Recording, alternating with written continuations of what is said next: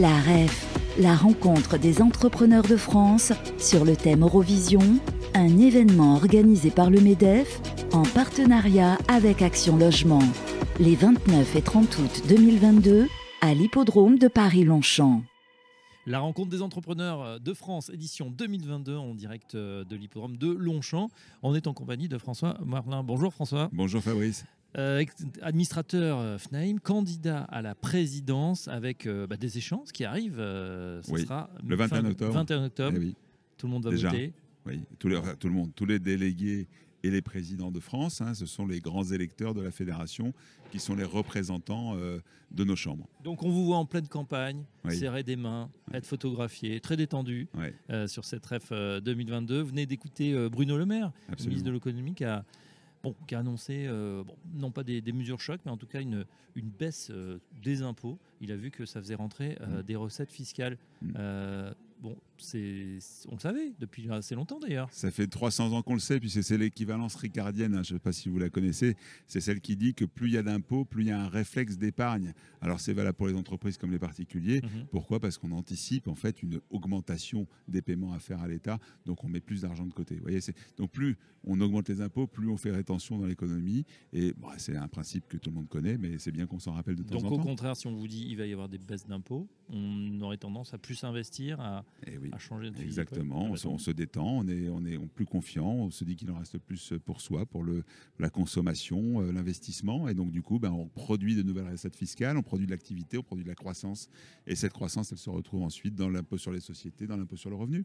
Alors François, on a des grands sujets hein, pour cette rentrée, c'est vrai. euh, L'inflation, euh, notamment, des taux qui se resserrent. Est-ce que euh, vous avez vu, peut-être au sein de votre cabinet, euh, puisque vous êtes sur le terrain au jour le jour, euh, bah, des gens qui commencent à être inquiets, peut-être des, ou des gens au contraire qui, profitent ou bénéficient, veulent bénéficier des, conditions de crédit encore très favorables.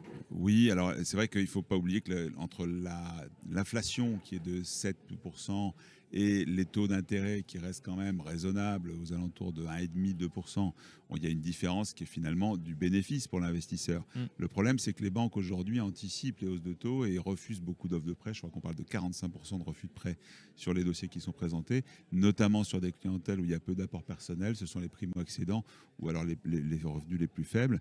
Euh, c'est un vrai souci, euh, euh, je dirais même sociétal. hein. C'est-à-dire que quand, quand on empêche l'accès à la, prof- à, la, à la propriété à des, à des, à- aux gens qui en ont plus besoin, c'est-à-dire les, gens qui démarrent dans la vie, là, il y a un vrai sujet quand même qu'il faut traiter rapidement parce que c'est la crise- c'est les prochaines crises sociales. Et puis, il y a un, su- un sujet- de justice sociale.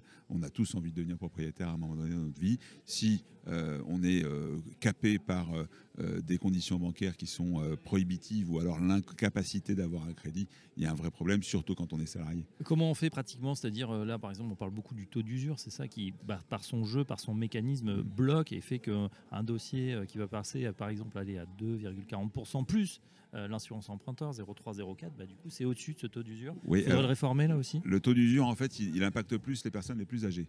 Parce que quand vous êtes déjà propriétaire ou que Mm. vous avez un crédit en cours sur votre résidence principale, à ce moment-là, vous, avez, euh, vous allez euh, avoir, euh, ou alors c'est plutôt, pardon, le, le- les assurances emprunteurs et la surprime que vous allez Oui, payer sûr. par rapport à un jeune.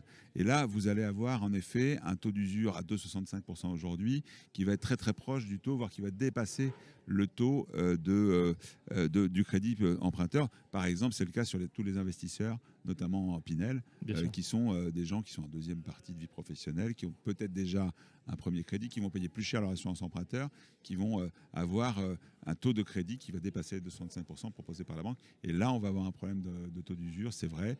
Et évidemment, c'est un, sujet qui a été vu par Bruno Le Maire, mais qui a dit non, il n'y a rien à voir. On le, on le change tous les trimestres, donc il n'y a pas de problème. Ouais, on parle de, beaucoup de Bruno Le Maire, mais on a quand même un ministre et demi qui se consacre au, au logement. Oui. Olivier Klein et, et Christophe Béchu, qui, était, Ouais. qui est passé d'ailleurs euh, Ouais. euh, pas très loin de notre studio tout à l'heure. Ouais. Est-ce que euh, est-ce qu'ils ont votre oreille? Est-ce qu'ils entendent effectivement ce que vous pouvez leur, leur remonter du terrain? Oui, la fédération est toujours en, en- en contact. hein. D'ailleurs, ce matin, il y avait une signature euh, d'accord entre Action Logement et la FNAIM sur la garantie visale, à laquelle participait Olivier Klein, qui était co- quasiment Mhm. co-signataire de l'accord. Donc, on voit bien que le, le- le ministère et la fédération sont toujours en communication permanente. Notre président actuel, Jean-Marc Torion, est toujours en, communication permanente avec, avec nos ministères. Euh, après, vous dire que nous sommes toujours entendus sur tous nos sujets, la réponse est non. On sait très bien qu'aujourd'hui, sur l'éco-rénovation, il y a un goulot d'étranglement qui arrive parce qu'on ne peut plus louer, on ne peut plus augmenter, etc., mm, mm. sur un certain type de logement classé G.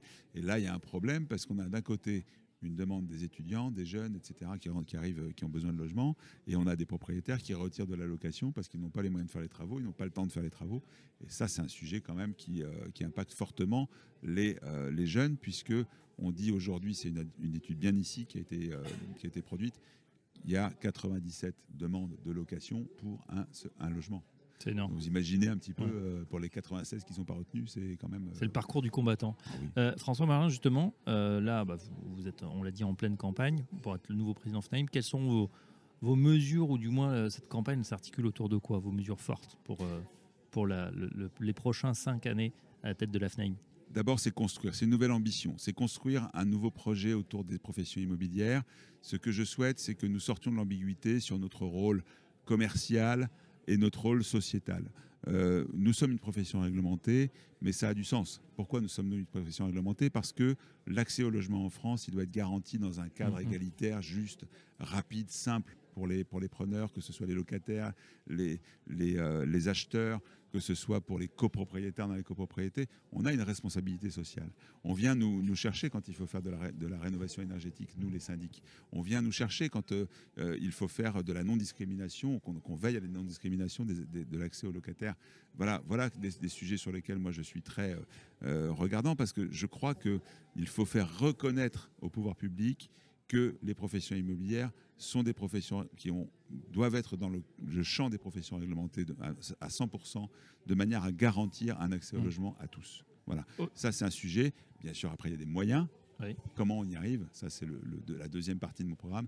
Comment on y arrive Mais en tout cas, c'est vraiment le positionnement sur lequel nous nous situons. Au-delà, il faut aussi faire une, montée en gamme justement de, de, cet agent immobilier un peu décrié. Après, on sait qu'il y, a beaucoup de nouveaux entrants, il y a des nouveaux modèles qui arrivent, il y a des personnes voilà, qui sont réorientées, qui n'ont pas forcément de background, qui n'ont pas forcément la connaissance. Mm. On, déplore souvent un manque d'homogénéité dans la profession, dans la formation. Mm. C'est quelque chose sur lequel vous voulez accélérer aussi? C'est typiquement le sujet de notre, de, de notre élection, de notre campagne. C'est que aujourd'hui, dans la fédération, comme d'ailleurs dans beaucoup d'autres fédérations, il y a le sujet, en effet, de ceux qui préféreraient qu'on intègre les nouveaux modèles, que euh, mm. euh, on, fasse euh, finalement un grand maestrum, qu'on se mélange, et puis que ce serait peut-être une occasion de faire monter en gamme tout le monde, etc.